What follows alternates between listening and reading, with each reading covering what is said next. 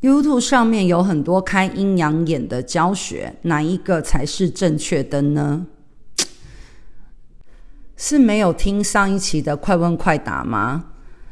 我就已经说了，为什么需要开那么多眼睛呢？现在还问我哪一个教学才是正确的，我才不会告诉你呢。谢谢大家，母娘慈悲，众生平等。